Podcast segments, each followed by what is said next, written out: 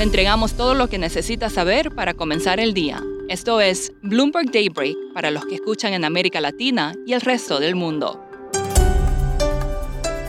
Buenos días y bienvenido a Daybreak en español. Es 9 de diciembre de 2021, soy Eduardo Thompson y hoy tenemos noticias sobre la variante Omicron, el default de la empresa china Evergrande y la oferta pública inicial de acciones de la brasileña Nubank.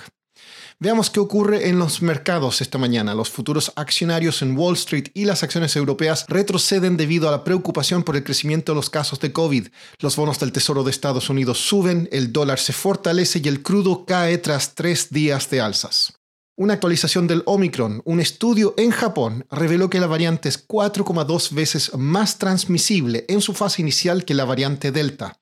En Estados Unidos hay más de 40 casos y Sinovac está probando su vacuna contra la variante.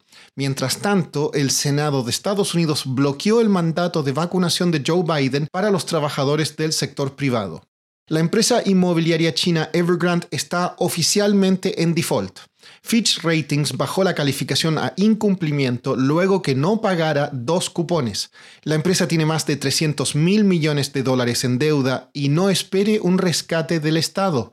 El presidente del Banco Central chino, Yi Gang, dijo que el incumplimiento debe ser tratado de una manera orientada por el mercado. En noticias corporativas se esperan para hoy resultados trimestrales de Oracle, la productora de atuendos deportivos Lululemon y Costco. Las acciones de Deutsche Bank caen tras un reporte de que habría incumplido un acuerdo por actos criminales con el Departamento de Justicia de Estados Unidos.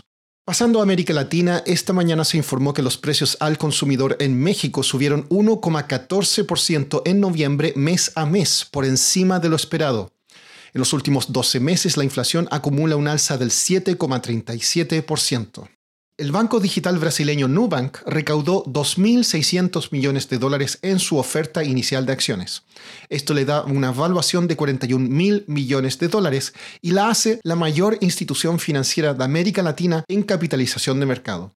El Banco Central de Brasil elevó por segunda vez consecutiva su tasa Selic en 150 puntos básicos y ahora llega al 9,25%. La entidad prometió que el ciclo de alzas no terminará hasta que las estimaciones de inflación vuelvan al objetivo.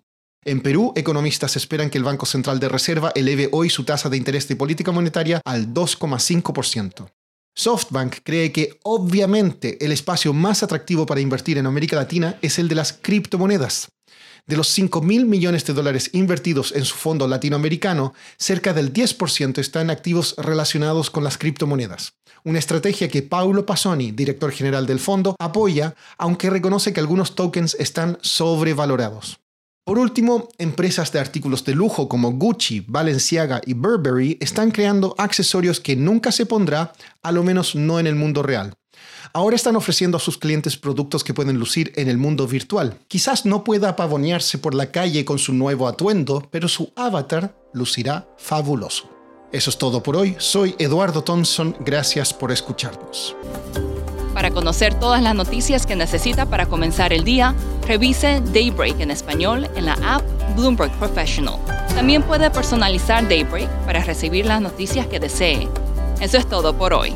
Sintonice mañana Bloomberg Daybreak.